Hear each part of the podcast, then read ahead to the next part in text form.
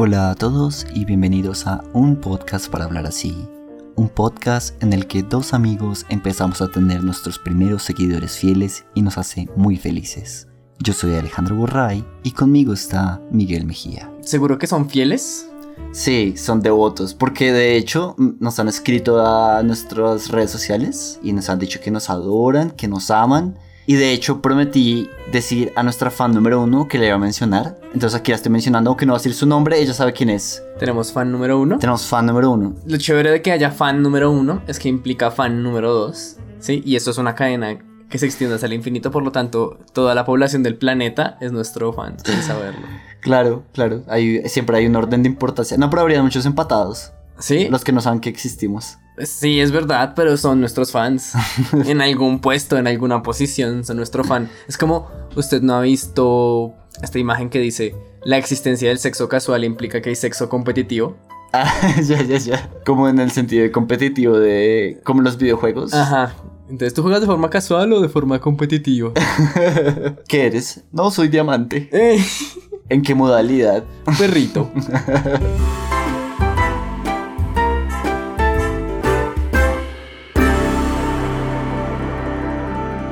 Bienvenidos ahora sí a un podcast para hablar así. Un podcast en el que dos roomies se sientan el uno al lado del otro, mirándose fijamente como dos enamorados y se cuentan temas que entretienen a las masas. Creo que, no sé si se note mucho en la calidad del audio, pero, o sea, no somos lo peor. O sea, es un audio bastante decente. Pero lo cierto es que nuestro presupuesto por ahora consiste en un solo micrófono y literalmente estamos muy pegaditos el uno al otro. Lo chévere de estar quedándose sordo como yo me estoy quedando sordo es que para mí esto es top quality. Se refiere a la pérdida de audición con quedarse sordo. Ajá. Es que falta darle contexto a la audiencia de que está perdiendo la audición. Ah, sí, sí, sí, pero no es nada grave. Solamente que no detecto los altos, ni, ni los muy altos ni los muy bajos. O sea, es un peligro al volante. Ah, no, porque pues, ¿qué, qué me haría falta para escuchar el volante? Pues en las licencias sale como la advertencia, ¿no? Cuando uno le falta... Ah, pero pues, o sea, me cuando me refiero a muy altos y muy bajos es como de verdad, como las frecuencias. Parce podría no escuchar una abeja y atropellarla. Una abeja podría no escucharla.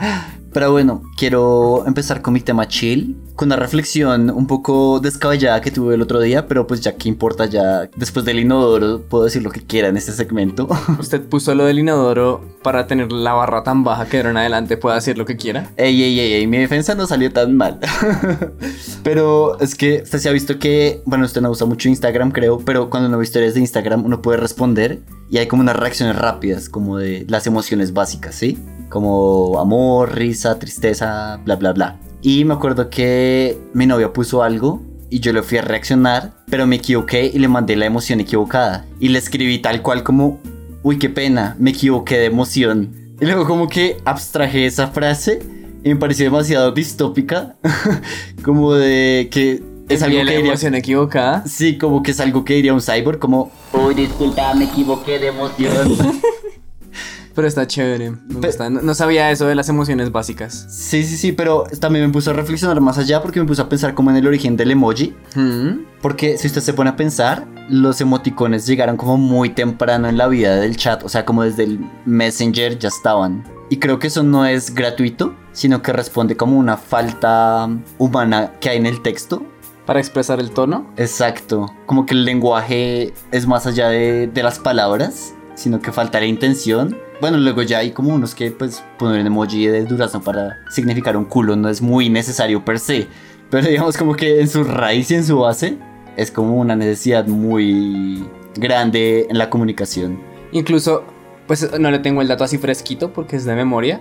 Pero si no estoy mal, el emoji se usa desde, desde antes de que tuviera internet. Sí, es que eso, eso me puso a pensar como que en las cartas, antes de la correspondencia, de alguna forma, yo creo que la gente tenía que indicar las emociones y las formas en las que decía las cosas, ¿no? Pues la cosa es que en en una carta se puede hacer un dibujito.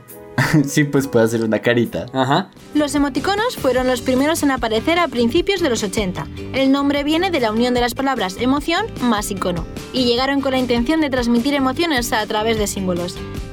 Con el tiempo, los emoticonos se hicieron cada vez más populares y con la llegada de los foros, los procesadores de texto consiguieron reconocerlos y sustituirlos por imágenes. Los emojis nacieron directamente como pictogramas, siempre tuvieron forma de imagen y además de emociones pueden representar cualquier cosa. Como muchas de las cosas guays de este mundo, el origen está en Japón. Pero ¿sabe qué más se le debería dar importancia en este mundo? A muchas cosas, pero creo que tiene algo en específico en su mente. Sí, a los giros de moneda. Ah, claro. Yo creo que se han decidido cosas importantes en la historia a punta de lanzamientos de moneda. Wow, de hecho sería un gran tema si me pusiera a investigarlo. ¿Qué cosas en la historia importantes se han decidido con lanzamientos de moneda? Ajá, pero hoy, bueno, sí, podemos hacer historia con este, con este gran capítulo. Entonces vamos a proceder a lanzar la moneda en nuestro asistente virtual que no nos patrocina y por ende le cambiamos el nombre a como se nos antoje. Para quienes nos visitan por primera vez, Miguel siempre es la cara y yo siempre soy el sello. Ok, Grumo. Lanza una moneda. Salió cara. ¡Gané! Eh, se cumplió su sueño. Antes de grabar, usted me dijo fuera de micrófono que quería que saliera cara porque estaba súper emocionado de exponer su tema y hacerme muy feliz y verme sonreír. Lo peor es que es un tema que es feliz. es, es chimba. Siento que terminé. Es que también estaba eligiendo mi tema. Y dije, ah, terminé en una nota muy negativa. El tema pasado. Tenía que levantar a Jumbo. Metí severa Jumbo tristeza al final. Entonces hoy le quiero hablar de algo que, digamos que la inspiración fue algo que encuentro contradictorio. Uy, ¿cómo así? Es como una actitud contradictoria que también es entendible porque está derivada del todopoderoso sentimiento de nostalgia. Ok. Y es que últimamente la gente, o sea, como que si usted hace un sondeo de la población, o al menos ah, esa ha sido mi percepción, la gente prefiere ver las cosas en el idioma original que dobladas. Ajá, ajá. Así ellos no hablen el idioma original. Ajá, ajá. ¿Sí? Digamos, cuando usted habla el idioma original y ya está co- como acostumbrado a escucharlo, pues puede entender por qué quiere entender como la, eh, sí, la intención que tenía el actor y como hay muchos, por ejemplo, en chistes idiomáticos que se pierden en la traducción Sí. y pues por eso entiendo que lo vean en el idioma original. Pero si usted no lo habla, ¿sí?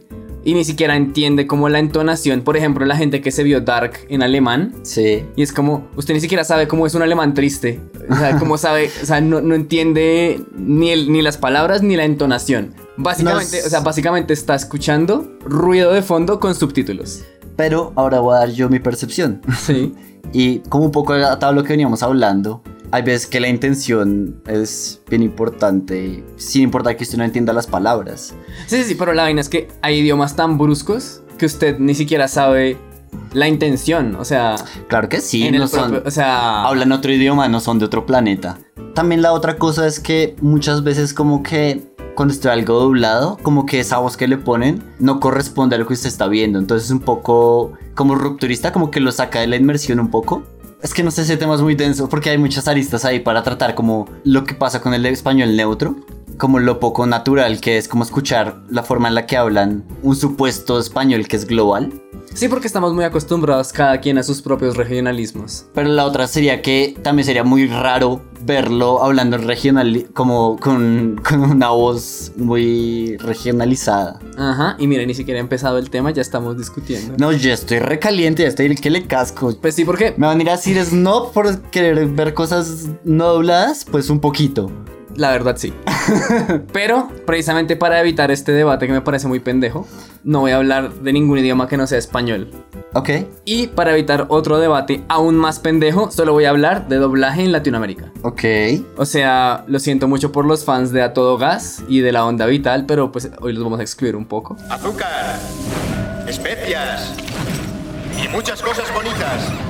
Fueron los ingredientes escogidos para crear unas nenitas perfectas, pero el profesor Utonium añadió por descuido un ingrediente más a su poción, la sustancia X. Así nacieron las supernenas. Y ahora con sus ultra superpoderes, Pétalo, Burbuja y Cactus consagran su vida a combatir el crimen y las fuerzas del mal. Como suelo hacer, me gusta empezar con una pequeña lección de historia. Y digamos que si hablamos de español en, en doblajes, aquí en Latinoamérica, tendríamos que ir a 1944 con una compañía que tal vez se le haga familiar, la Metro Golden Mayer. ¿Es la del león? Sí. Pues bueno, esta compañía contrata a dos representantes para que recluten actores que hablen español y empiezan a incluirlos en un nuevo proyecto que empieza en Nueva York. Este proyecto consiste en traducir a español producciones audiovisuales. Un tipo llamado Luis de Llano Palmer, que fue el encargado de esta labor, empezó a contratar actores de radioteatro, porque según él, pues los actores de radioteatro eran como los más adecuados para desarrollarse en este ámbito por su capacidad vocal y habilidad para definir distintos tonos en su voz. Ajá. Ese año se dobla la primera película al español titulada Luz que agoniza. ¿Cuál cree que es el título original? Dying Light. Gaslight. Gaslight. Gaslight. Qué puta. ¿De dónde sale el agonizante? Yo creo que podríamos hacer otro tema completo solo de traducciones de títulos de lo que sea y no. Pero bueno, las opiniones fueron bastante diversas Con respecto a la película, con respecto al título. con respecto a la película, Ok. porque la gente no conocía el título original. ¿Cómo así? Pues eso, usted no puede quejarse de que hicieron mal la traducción si no sabe de qué está traducido. Para usted es como si le hubieran creado una película de la nada que se llama Luz que agoniza. O sea, ellos no sabían que era doblada. Eh, digamos que era evidente, pero no era algo como que se debatiera en ese momento. E incluso si sabían que era doblada, no, no es como si fuera del común saber el título original de las producciones en Claro, claro. 1944. Era otra época y simplemente usted, usted les llegó a esa película y usted decía como, uy, tan raro. Grabaron esta película y le pusieron voz en español. Ajá, ajá. Has desobedecido mis órdenes y a mis espaldas has hecho partícipe a tu primo de tus quejas. No le he participado nada, nunca le he escrito. ¿Cómo sabía nuestra dirección? No lo sé, ¿O que habías enfermado? no lo sé. ¿Qué más le has contado? Nada, nunca le he escrito. ¿Qué más mentiras le has contado? Paul, si yo le hubiera escrito cosa que no he hecho, ¿crees que le iba a contar cosas en contra de mi marido? No sé cómo he podido confiar en ti sabiendo que eras una demente. La cosa es que el gobierno de México, primer país donde se empezó a distribuir este contenido, la prohibió. ¿Por Por, temor a la amenaza en contra del cine mexicano. Ok. Que a ver, viéndolo en retrospectiva, fracasaron. Pero es que era muy difícil imponerse a la, a la cultura globalizadora que se les venía encima. Pero de hecho, le puedo decir que México es una de las que más lo logró, sobre todo en Latinoamérica, que no se dejó hundir. Y creo que sí fue un poco porque el gobierno protegió bastante su cinematografía, pero no estoy 100% seguro. Continúe, compañero. Gracias, compañero. En 1953, los empresarios empezaron a dar cuenta de que había mucha demanda para traducir programas de televisión al español en otros países de Latinoamérica diferentes de México. Los principales productos eran enviados por Estados Unidos de compañías como, bueno, ya sabemos, Metro Goldwyn Mayer, Warner Brothers, Columbia Pictures, Universal y 20th Century Fox. Ellos enviaban a un especialista para supervisar el trabajo que se realizaba y entre las producciones más populares que se realizaron están Mi Bella Genio, Super Agente 86, Los Intocables, Hechizada y Bonanzas. Wow, son relativamente bien contemporáneas. Pues están bien posicionadas en, como digamos, en el imaginario colectivo Pero lo que vi es que no son tan viejas. O sea, es algo más bien reciente. porque siente que no son tan viejas y son del cincu- sí, los 50. ¿Son del 50? Son del 50. ¿Será porque las veían Nick at Night? Seguramente por eso las tiene tan recientes. Porque esas, usted se pone a pensar en mi bella genio. Incluso yo recuerdo cuando las sacaron en televisión. Mi mamá decía, ay, yo veía eso. O sea, cuando la sacaron como por quinta vez en televisión. Ajá, o sea, cuando la sacaron en televisión, Yo decir- yo estaba joven. Llegué a decir como parce, ¿usted cuántos años tiene? En mis tiempos veíamos en televisión de piedra. Seres de otro planeta. Si alguien ve al extraterrestre, va a entregarlo. Familias monstruosas viviendo entre la gente común. Bellezas con poderes mágicos. No importa cuál era mejor. Lo que importa es que a todas las ves aquí en Nick at Night. Pero como soy yo el que narra la historia, le quiero hablar del doblaje que a mí me interesa y que a mí me gusta. bueno, primero le voy a contar una regla que yo tenía cuando era chiquito.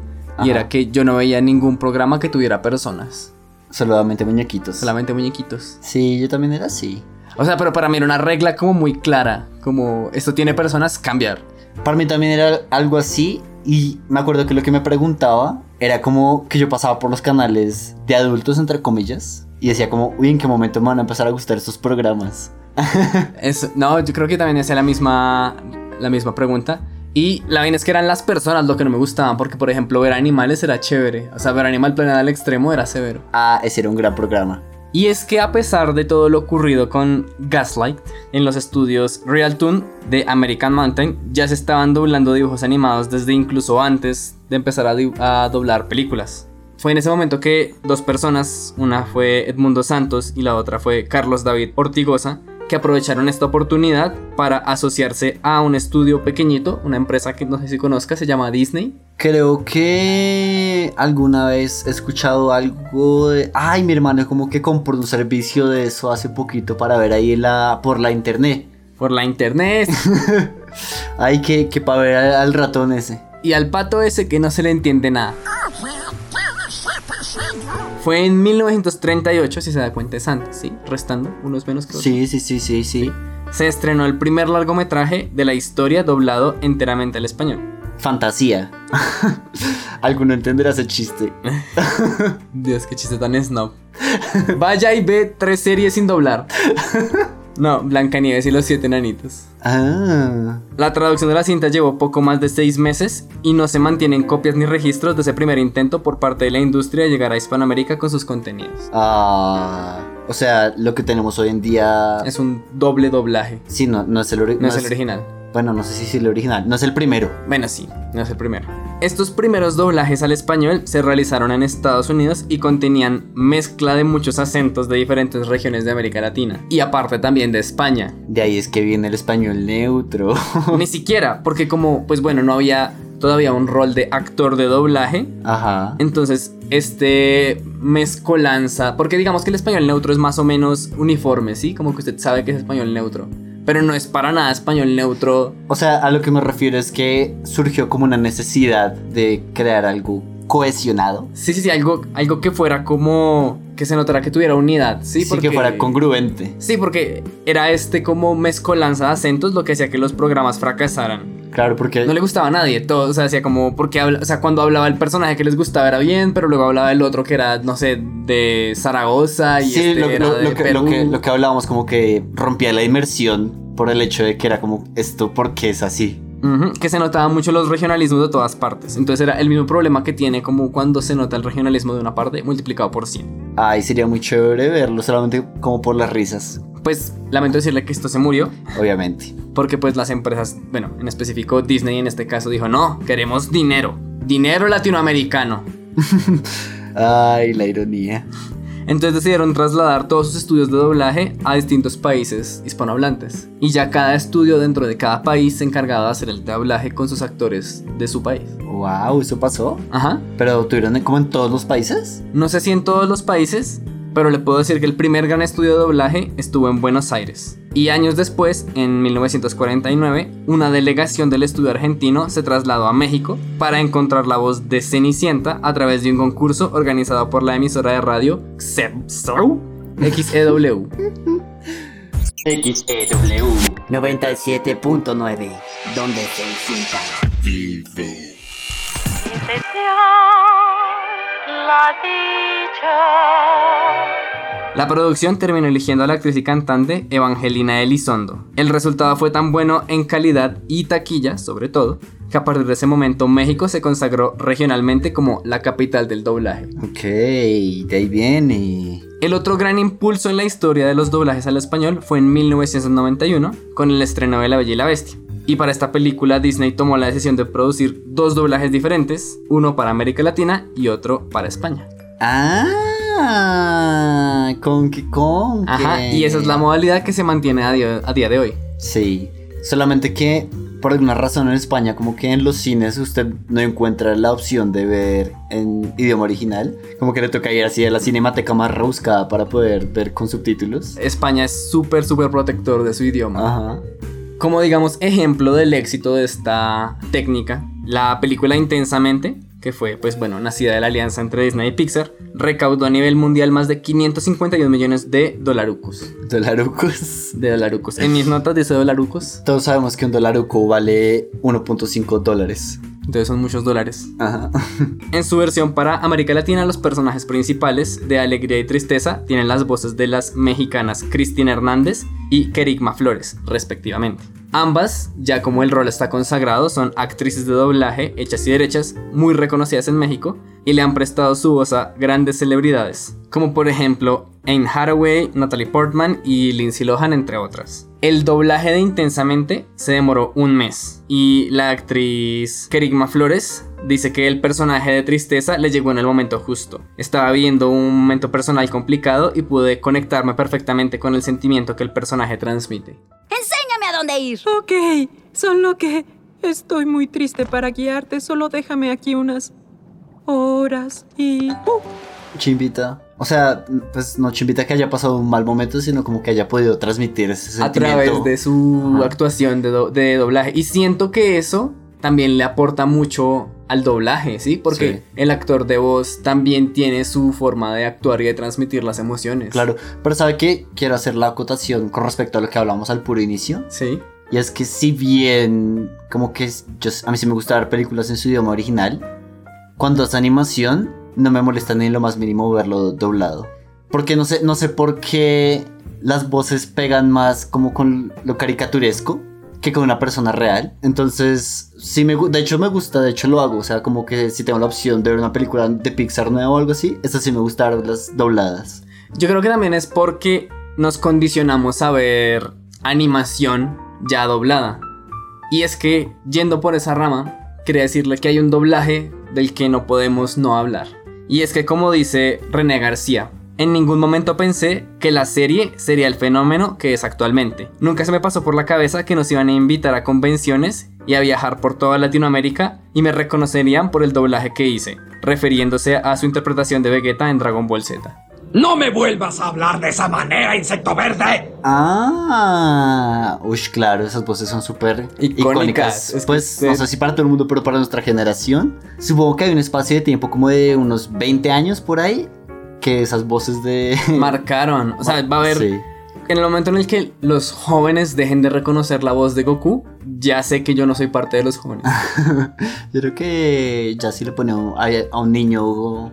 Bueno, mentiras, no es que el tipo siga siendo la voz de Goku, ¿no? Sí, Mario Castañeda sigue siendo la voz de Goku. Bueno, sí van a pasar generaciones. Hola, soy Goku. El primer escenario ha cambiado. Qué raro, el ambiente de esta habitación ha cambiado totalmente. ¿Qué demonios está pasando? Pero sí, Mario Castañeda, Carlos II y René García son tal vez los principales exponentes de la historia de la industria del doblaje en Latinoamérica. O sea, específicamente ellos. Sí, Castañeda, que es la voz de Goku, ha interpretado a Iron Man, a Jim Carrey, Bruce Willis y Jackie Chan. Y a Chin Sao. A En Chin Sao en League of Legends. El destino ha elegido. Segundo, es quien le da vida a personajes como Alf, Goofy y Woody de Toy Story. Y René García, pues ya dijimos que fue Vegeta. Ah, por cierto, segundo también es Piccolo. ¿También es Picoro? Sí. O sea, hacer las dos voces al tiempo. O sea, Alf, Goofy, Woody Ah, ya, ya. y Piccolo son el mismo actor. Ah, ya, ya, ya. Lo cual creo que le acaba de romper un poquito la cabeza. No, no, siempre me los imagino bien versátiles. No, no, no, Alf, no, no, no, no más comida para ti. Ya comiste el mes pasado. Y René García, que pues ya habíamos dicho que es el actor de Vegeta, le da la vida a Hanamichi Sakuragi de la serie animada Slam Dunk, Yoga de los Caballeros del Zodiaco y Stewie de Padre de Familia. Ah. Y mira que hablando de Caballeros del Zodiaco, un pequeño como desvío, como la censura no estaba tan extendida en América Latina cuando salió esa serie, Caballeros del Zodiaco la presentaron completica acá en Latinoamérica y en Estados Unidos, si no estoy mal, solo presentaron como 13 capítulos porque tuvieron que censurar todo. ¿Por qué? Porque Caballeros del Zodiaco tiene sangre, tiene incesto, tiene un montón de cosas que... Bromance. Tiene bromance, o sea, que se pueden considerar como incitaciones a la homosexualidad Y al demonio. y al demonio. Porque que no pase un capítulo sin hacerle cuña a Satán. Uf, sí. He oído que el cuerpo humano es el mejor para calentar un cuerpo frío, pero él sufre del aire frío de Camus. No creo que funcione. Sin embargo, la única forma es maximizando mi cosmo y calentar a yoga con el calor de mi cuerpo y mi energía, aunque esto puede costarme la vida. Y hay una voz que, digamos, sé que en importancia histórica está ahí, ahí, o sea, como que tiene el mismo peso que estos tres, aunque no sea de mi preferencia. Y esta voz también viene acompañada de una historia que muestra el cariño que le tenemos a las voces de nuestros personajes, y es la de Homero de Los Simpson. que, o sea, me siento un poco como obvio, como capitán obvio explicando qué es Los Simpson. Entonces solamente voy a decir que es la serie animada que más capítulos emitidos ha tenido en la historia de la televisión, sin contar Japón. Ajá. Porque ellos tienen unas cosas que llevan como 30.000 episodios, pero pues X. Ese es otro mundo. Es otro mundo. Es otra no, competencia. Japón no cuenta. Humberto Vélez es el actor mexicano, evidentemente, que tiene una larga trayectoria en la industria de doblaje y él fue quien interpretó la voz de Homero. ¡Bart! ¡Pequeño demonio! ¿Dónde está mi maleta? Decía en una entrevista, admitamos que es un muñeco que no da una buena primera impresión. Es amarillo, panzón, pelado y ojón. Es feo y desproporcionado. Recién después de un año de trabajo me di cuenta de la clase de obra de arte que tenía en mis manos y entendí que hacer ese personaje era una bendición. Pero sabe que hay algo muy tierno en Homero. ¿Qué? No sé. Ah, pensé que iba a como explicarlo. Es que es como, como tontito, pero también es como todo redondito, no sé. Tiene algo tiernito. También depende de la temporada, ¿no? Pero pues. Sí, sí, eso iba a decir. Creo que el dibujo lo refinaron con, la- con- con el tiempo. Pero bueno, la voz de Vélez estuvo presente en la serie durante 15 temporadas en un transcurso de 15 años. Ah, ya sé. Esto fue polémico luego, ¿no? ¿Me estoy haciendo spoiler? Eh, no, si quiere contarlo, hágale. No, pues no me lo sé bien. Simplemente fue como que en algún momento cambiaron las voces de los Simpson y la gente, pues las voces en el doblaje latinoamericano al menos, y la gente se puso muy brava. Ajá. Sobre todo porque era como en el tiempo que estaba en pleno auge, como que yo no sé, como temporada 15, 14, algo así, pero pero como que mucha mucha gente veía los Simpsons todavía. Y, y sí sintieron como que les quitaban un órgano o algo así, algo que era parte de ellos. Sí, a Vélez lo despidieron de la empresa para la cual trabajaba en el año 2015. Y la gente decía que ese día los yo y los yuhu no fueron lo mismo. Vélez también decía en una entrevista, todos daban por hecho que ese muñeco hablaba solo, tenía voz y vida propia. Cuando cambiaron las voces, la gente empezó a preguntarse quién era el que lo hacía antes y cómo lo hacía. Viajé por toda Latinoamérica por eso. Me hicieron famoso después de echarme. ¿Y se sabe por qué lo echaron? No, no averigué el detalle. Ah. ¡Ay, siempre yo! Homero, ven a la cama. Marge, van a despedirme, lo sé. No te preocupes. Pase lo que pase, pagaremos las deudas de alguna forma. Marge no es el dinero. Es mi trabajo, mi identidad. Mm, bueno, si no puedes dormir, haz algo constructivo. ¡Uh! ¡Rompecabezas galáctico!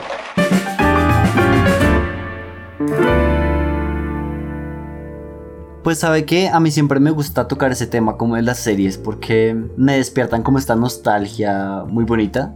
Como que por ejemplo, no sé si a usted le pasa, pero cuando escucho los openings de las series viejas, me transporta un poco a esa época, cuando era niño y llegaba del colegio a ver esas series. Pues usted sabe que yo lo sigo escuchando. Pero todavía le sigue pasando, como que se transporta o ya lo escucha porque simplemente le gusta. Ah, yo creo que han ido cambiando el significado conmigo. Sí, para mí, para mí siguen teniendo como un poco ese efecto de, de viaje en el tiempo. Pero sabe, aparte de las canciones de las series infantiles, ¿quién más puede hacer viajar en el tiempo? El Doctor Who. No, la iglesia.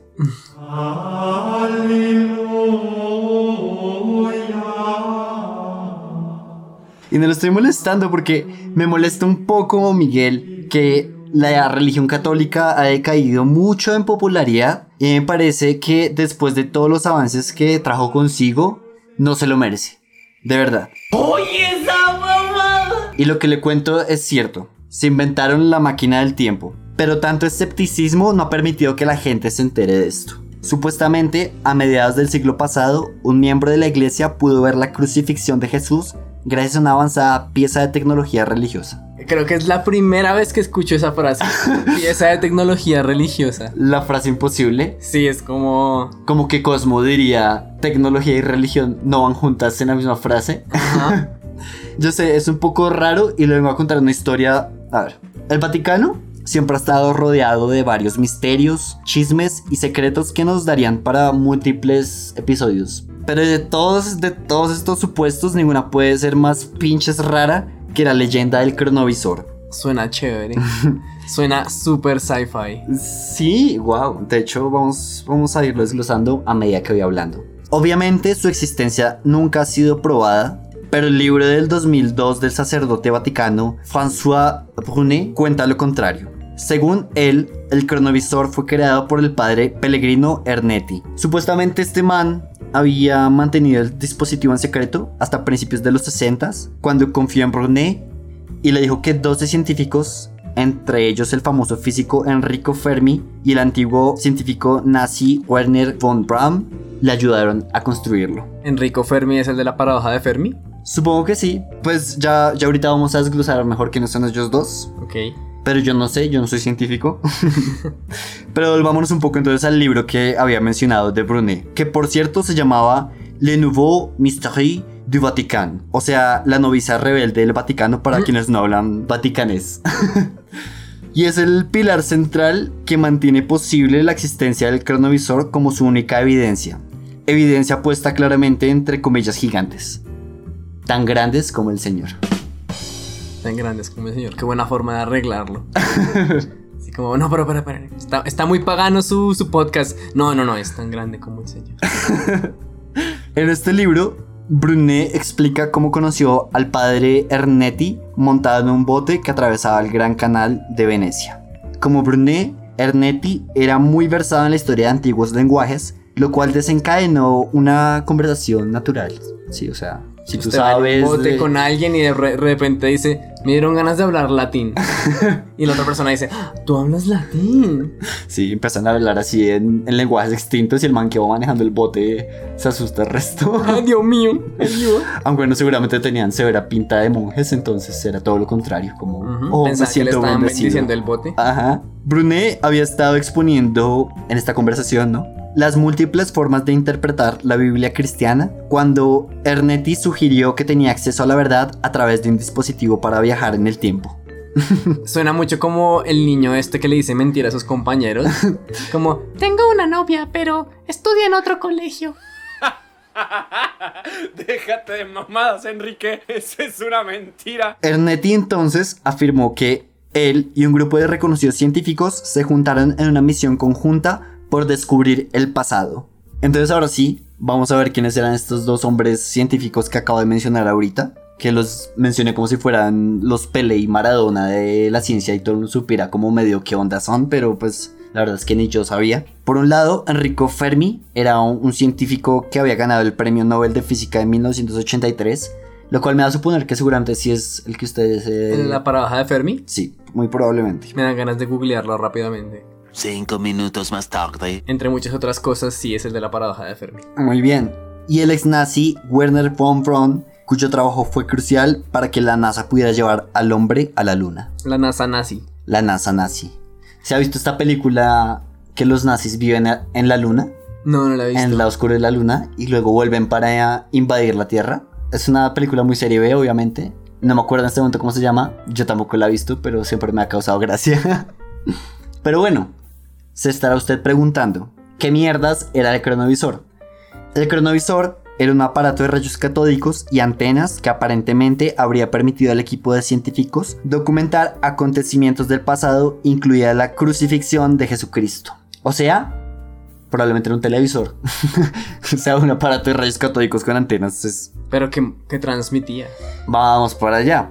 De existir esta máquina, serviría al Vaticano para validar enseñanzas de la Biblia simplemente con echarle una ojedita al pasado. O sea, pues revisar momentos históricos que podrían arreglar malentendidos que culminaron en graves consecuencias sociales. Nah, mejor veamos si Jesús de verdad multiplicó los panes. Tomad y bebed todos de él, porque este es el cáliz de mi sangre. Perdón, perdón, perdón, perdón, perdón, perdón, perdón que interrumpa. Híjole, no lo puedo creer. Jesús de Nazaret, ¿verdad? Ah, sí, soy yo. Sí, ya decía que sí, que sí, mira. Mira, estoy temblando de la emoción. Qué lindo. Es que soy tu fan número uno. Gracias, amigo. Qué ojos. Qué hermosos que, tienes. Gracias. Sí. ¿Me, ¿Me das tu autógrafo? Vamos al funcionamiento. Poniéndonos un poco más científicos, y con un poco me refiero a muy poco, según Ernetti, el dispositivo tenía múltiples antenas, como ya habíamos dicho, tres de las cuales eran hechas de materiales misteriosos, que captaban las ondas sonoras y luminosas en todos sus respectivos espectros. Al parecer, tenía un buscador de dirección que sintonizaba la era específica que se quería ver, mientras una pantalla le mostraba y un dispositivo de grabación capturaba las imágenes. Entonces no, usted accidentalmente probablemente no iba a ver nada que no quisiera ver porque usted elegía que quería ver, más o menos. Pero usted elegía como la fecha, me imagino. Sí, el lugar, sí. por eso. Pero usted no elige como qué va a pasar ahí. Digamos, usted no se quiere ir a, a ver como un momento súper bonito de la historia y resulta que fue así como re terrible y la persona que Ah, pensaba sí. era el bueno en realidad es el malo. Sí, sí, obviamente usted ya podría como ponerse a traerlo al mundo real y explorar como lógicamente las posibilidades que le brindaría tal dispositivo. Pero pues acá era como que simplemente enfocado al estudio de la Biblia, ¿sí? Como siendo propiedad del Vaticano era enfocado en reafirmar lo que el Vaticano quería reafirmar, ¿sí? Sí, pero la vaina es esa. ¿Y si descubrían que todo era una mentira? Eso no pasaba porque no hay mentiras en la Biblia, Miguel. Ay, Dios mío, Ah, Padre nuestro que estás en el cielo, santificado. El cronovisor era pues más una ventana al pasado que una máquina del tiempo en realidad. Ernetti dijo que funcionaba como un televisor, captando ecos de días pasados que habían quedado flotando en el espacio, y afirmó haber visto cosas sorprendentes. ¿Quieres saber qué vio? Sí. la verdad es que sí. Contó cómo fue testigo del discurso de Marcus Tullius Ciceroen en el Senado romano en el 63 a.C. Dijo, sus gestos, su entonación, lo poderosos que eran. Esa retórica. Contó muy bien emocionado. Traté de ponerle la emoción con la que lo contó. ¿Sabe qué? Ahora la pregunta es, ¿lo vio doblado? Entonces voy a mi casa, voy a mi casa para ver esta película que tú me has vendido y no tiene subtítulos y está traducida al español de España, huevón. Al español de España, huevón. Al español de España, huevón. Y tenía, a mi pata le has vendido una que tenías ahí, otra película, manjas, la misma película, manjas, la misma película, la misma película, con subtítulos, huevón. ¿Por qué, huevón? Tenías ahí, huevón. Ahí la tenías. A partir de ahí, y le estoy hablando todavía como esa conversación que estaba teniendo en el bote con, con este otro hombre, empezó a hacer otras afirmaciones cada vez más audaces, como la de haber visto la crucifixión de Jesucristo nuestro Señor Salvador. Desde la fundación del Imperio Romano hasta la destrucción de Sodoma y Gomorra, Ernetti dijo que él y su equipo habían echado un ojo dentro de los eventos más importantes de la Biblia. Ahora quiero preguntarle, ¿usted creía que para esta época esto hizo algo de eco? Pues mire, yo recuerdo cuando salía la Virgen en una vela en el noticiero. Entonces creo que en cualquier época la religión puede hacer eco. Wow, es un buen argumento, sí, claro, porque yo le iba a decir como no fue hace, no fue hace tanto, fue como a mediados del siglo pasado, pero, pero sí, sí es un buen argumento. Pues sí, efectivamente en 1972 una revista italiana llamada La Domenica del Corriere, no, si no es italiano, pero bueno, publicó estas afirmaciones. El artículo tenía por título, Por fin se ha inventado una máquina que fotografía el pasado y recogía las impactantes declaraciones de Ernetti para que las leyera toda la patria dorada. Y vea, le traje aquí la imagen del- de la revista para que sepa que no lo estoy hablando Oh, mierda. sí, puedo ver muy claramente la imagen de la revista. Queridos oyentes, escuchen la imagen. ¿Puede por favor leerme el titular? Inventata la macchina che fotografa il passato. Muy bien, con eso ya les basta como evidencia de que no estoy hablando mierda. Ernetti mantuvo hasta su muerte en 1994 que la máquina había sido escondida por el Vaticano para protegerla de que cayera a las manos equivocadas. Sin embargo, el Vaticano decretó en 1988 que cualquiera usando un instrumento con estas características sería excomulgado bien rapidito. ¿Por qué? Pues porque era magia casi que profana. Y, pero ¿y si Dios le dio la inspiración? No, no, no, no, no, no, no. O a menos de que eso fuera lo que creyéramos. ¿Ah? Para que el Vaticano efectivamente pudiera ocultarlo. ¿Ah? ¿Ah? ¿Ah? Bueno, pues esto nunca ha tenido ni pies ni cabeza y dudo que alguien para este punto crea o haya creído que tal cosa existió en algún momento. Pero pues Ernetti, antes de morir, escribió una carta abierta reiterando categóricamente que sí existía. Hay gente que no puede vivir sin sus mentiras, ¿no? Pero papá, ¿y si es solo una mentirita? Todas las mentiras son malas, hasta las más pequeñas. Después de una mentira viene otra y siempre dan problemas. ¿Recuerdas quién dijo la primera mentira? ¿Satanás? Sí. ¿Y Jesús era mentiroso? ¿Tú a quién quieres parecerte? Yo quiero ser como Jesús. Muy bien, mi niño.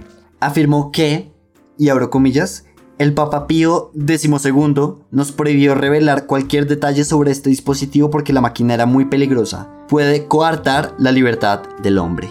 Paréntesis con eso, siempre me pareció muy chistoso que un papa se pusiera pío. No como sé. el pollito Pío. Sí, como el pollito pío. es el papa pío, es el papa pío. ¿Quién sabe si Pío tiene algún significado en italiano más profundo? Sin embargo, y ya para ir cerrando, muchas de las afirmaciones de Ernetti han ido siendo tumbadas, obviamente. Por ejemplo, había entregado una fotografía de Jesús captada por el cronovisor, supuestamente, pero se sospecha fuertemente que solo es una reproducción barata de una estatua alojada en una iglesia de Umbría. Una revista dijo que la foto era simplemente una imagen invertida de Jesús de una tarjeta postal hecha en la ciudad italiana de Colevalenza. O sea, el tipo no inventó la máquina para ver el pasado, pero seguramente tenía una versión bastante antigua de Photoshop. Es verdad, wow, invertir en imagen en esa época. En 1996, ya posterior a la muerte de Ernetti, la revista Paracelsus publicó nuevas críticas a las afirmaciones de Ernetti. En un artículo cuestionaron por qué Ernetti no había publicado instrucciones detalladas sobre cómo construir el dispositivo para legitimar sus afirmaciones. Aunque bueno, ahí me meto yo y es como ya había dicho que era peligroso, ¿no? O sea, Sí. pero bueno, algunos dicen que el padre de Pellegrino Bernetti confesó haber inventado toda la historia antes de su muerte, el 8 de abril de 1994, pero ni siquiera de eso existe evidencia. Brune, por su parte, murió creyendo que el cronovisor era real en pleno 2019.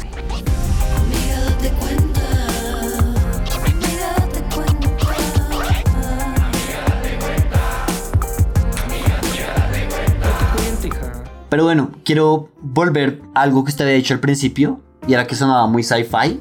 Y es que precisamente cuando yo estaba leyendo pues esta historia, me sonaba muy conocido de algo y no sabía de qué. Y luego recordé que en el libro de cuentos de Isaac Asimov había leído algo muy similar y busqué un poquito y efectivamente tiene un cuento que les recomiendo llamado El pasado muerto, cuya trama no recuerdo, pero sí recuerdo que presentaba un dispositivo llamado el cronoscopio que permitía viajar al pasado, pero así como en plan observador. Luego, a partir de esta búsqueda, me di cuenta que a lo largo de la ciencia ficción, muchos autores han escrito como cosas así, dispositivos así, que permiten ver al pasado. Pero le parecería sospechoso si le dijera que eso es de 1956, ese cuento de Asimov. Como que, a ver, un poco como hablando de lo que usted mencionaba ahorita también. Como el tipo como que lo dijo muy preciso y como muy mentira de niño de colegio que quiere ser popular. Exacto, es que, es que es como eso, es como cuando uno de niño decía una mentira y luego como que se iba corriendo la voz y como que... Eventualmente la burbuja explota. No, pero ni siquiera, es como, o sea, como que se vuelve una bola de nieve que va creciendo y va creciendo y... Y no puede decir la verdad, y ya no ya es puede- muy grande. Ajá, yo siento que el man... Sí, como que leyó el cuento, un día fue como a un laboratorio y tenía uno de los primeros televisores, y justo prendieron la televisión y estaban pasando una película de, de la crucifixión de Cristo. Y el man dijo, uff. Y me dijo uy, uy, uy, lo, lo vi todo, bendito sea, bendito sea.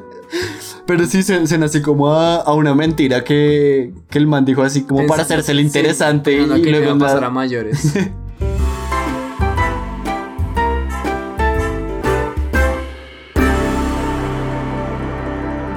Pero sabe que entiendo un poco también que el tipo ya con la presión social no podía decir que era una mentira. También es que piense que en ese momento estábamos en una época de, de que, un- o sea, como que la palabra era algo muy, muy, muy, muy importante. Sí. O sea, el tipo no solamente había dicho una mentira, sino que había perdido su palabra. Pues igual es que en los entornos religiosos sigue siendo muy importante el valor de la palabra. E igual voy a ser abogado del diablo o de Dios, no sé en este caso de quién. Pero existe el 0.0001% de que el cronovisor exista. No, le faltaron varios ceros. bueno, sí. Si quiere, no sé, váyase un rato allá y mientras yo termino de grabar esa sección, usted va haciendo cero, cero, cero. Pero a veces uno sí se ve como sometido por la presión social. Sí. Y creo que yo voy a someterme a la presión social esta vez. Y es que su crítica me dolió la vez pasada. De que a- ahora yo solo cuento como historias al final. Entonces hoy voy a contar otra, otra denuncia que tengo. No, no, no lo quería sacar de su zona de confort. Era todo para que la gente se riera. No, muy tarde. Siento que es una unpopular opinion. Y es. Espere, respirando. Y es que me parece que las películas de terror son 90% no pasa nada, 10% me asusté. Ok, ok, ok, uff, ok, ok. Bueno, tiene la suerte de que yo no soy amante de las películas de terror. Pero es que el 90% de que no pase nada es lo que hace que el 10% sea me asusté. No, tengo el contraejemplo. ¿Por qué? A ver. Porque, o sea, como que la gente trata de buscar en el terror lo sobrenatural, lo inexplicable. Pero la película en la que más he sentido tensión y me he sentido asustado fue Alien, la primera. Es que no me la he visto. Acá seguimos las aventuras de la teniente Ripley, una mina que va en su navecita con un grupo de eclécticos personajes que no vale la pena detallar porque morirán eventualmente. La cosa es que la banda de Ripley recibe un mensaje de ayuda de un planeta desconocido. Ninguno quiere ir porque no tienen ganas, pero Joe Pesci dice que por ley tienen que ir a ayudar. Esa película me parece que es... Es que decir terror me parece que es como un poco como exagerado, pero es la película en la que de verdad más he sentido miedo durante toda la película. Como si yo quisiera asustarme. Como que lo tiene tensionado. Como que creo que lo entiendo, pero lo pondría en términos de que la mayoría del cine de terror hoy ha caído en el error de enfocarse en el jumpscare en vez de explorar otras formas de, de terror, como, como el suspenso o como el horror, sí, como el simplemente como sentir que el malo es como tan poderoso que el solo hecho de tenerlo ahí presente, o sea, solo saber que está ahí ya es causa de, de miedo. No sé si va por ahí su crítica, como de que... Sí, es que... De que se ha vuelto un poco facilista. Tal vez es- no sé si es lo facilista. O sea, a mí no me importa si es facilista o no. Con tal de que yo me sienta entretenido. ¿Sí? Ajá. Pero por ejemplo, no me gusta decir voy a pasar hora y media de mi vida esperando a que me asusten por un minuto. sí, o sea, porque digamos, asustarse está chévere, sí, como la sensación de, arena- de adrenalina. Aunque no sé, hay gente que le gusta el terror y que son como luego no pueden dormir porque se quedan pensando en el letrero de basado en una historia real al final. Que se quedan pensando como, ¿y qué tal que el cronovisor sí sea verdad? Ajá, y venga por mí. Pero, o sea, lo que quiero es como que mi tiempo valga. Sí, como Sí. si yo quiero ir a vivir una experiencia de terror durante una hora y 45 minutos, que sea al menos una hora de terror. Sí, sí, sí. Aunque siento que su crítica es muy general y aplica a muchos géneros. Por ejemplo, uno podría decir como, si voy a ver una película de comedia, quiero como que me parezca genuinamente graciosa y que no tenga que esperar cada media hora para un chiste bobo y fácil. Pero, pero una película de comedia generalmente es graciosa la mayoría de la película. Sí, pero pues depende. O sea, usted, y es usted que- está es que- divirtiéndose toda la película. Y es que ya entramos en la sub- subjetividad porque pues a usted no le entretiene y no le parece como que valore su tiempo, pero habrá muchas personas que igual sí les gusta, ¿sí? Bueno, sí, sí, sí. O sea, no voy a, no voy a decirle a la gente que le debe gustar. Digo que me, me gustaría que pasaran cosas en las películas. No, al cine francés. No más. No más de que no pase nada. No, no, pero sí, o sea, sí lo entiendo. Como, por ejemplo, actividad paranormal. Que es que la cámara ni siquiera se mueve. No, menos mal yo no la vi en cine. Hubiera, me sentido, hubiera sentido hiper robado como si la viera esto en cine. Como, y bueno, ¿y qué pasó en la película? No, pues vi una, una cama de noche durante hora y media y al final algo se lanzó a la cámara. No, pues me pusieron de. Yo iba a ver una película y me pusieron a trabajar de guardia de seguridad ahí. es que eran unas cámaras. Película tan chimba. Actividad paranormal 1, 2, 3, 4, 5, 6. Tienen todas en común las mismas cosas. Todas se basan en azotar puertas fuertemente, jalar sábanas y hacer a gente gritar bastante fuerte. Creo que se podría hacer un argumento para decir que Actividad paranormal fue la saga de películas que empezó a arruinar los screamers. No es como si los screamers fueran apreciados, pero el sobreuso que Actividad paranormal le dio a estos fue lo que empezó a gastarlos. Y bueno, eso ha sido todo por esta edición de Un Podcast para hablar así. No olviden seguirnos en nuestras redes sociales, arroba para hablar así en Twitter y para hablar así en Instagram, donde podrán enterarse cada vez que subimos un episodio y alguna que otra cosa más. Como una encuesta de qué botón del inodoro es pichar. Yo soy Miguel Mejía. Y yo, Alejandro Borray. No olviden tampoco, por favor, seguirnos en su plataforma de podcast favorita y de verdad denle clic al hijo madre botón. Después de eso, díganle a sus amigos que somos lo mejor que les ha pasado. Así sea mentira, ya saben, como aquel padre. Por último, no olviden seguir a nuestra artista Alejandra Ruiz en Instagram. Eso fue todo por hoy. Nos vemos en el futuro cuando viajen con el cronovisor para escuchar este podcast.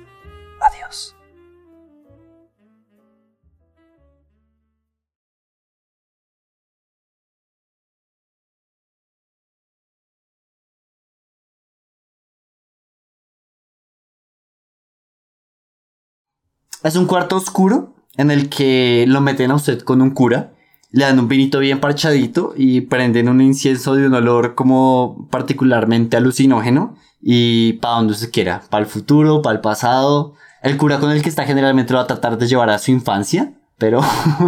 Hubiera sido muy revolucionario por parte de la iglesia. ¿Qué? Que así fuera como funciona. como muy liberal. Sí, como bueno y aquí. Como, uy, hermanos, vamos a viajar en el tiempo. Así todo severo viaje de viaje. Vamos a conectarnos con Cristo y vamos a visitarlo. Habrá visto, no sé, es que hay mucha cosa en la Biblia que es como muy rara. Me imagino que debe ser como muy rara de ver. Por ejemplo, cuando dice que llovió por 40 días y 40 noches, puede como adelantar la grabación. Tiene que ver los 40 días ahí como. Sigue lloviendo. Lo ponen en, fast forward. Ajá.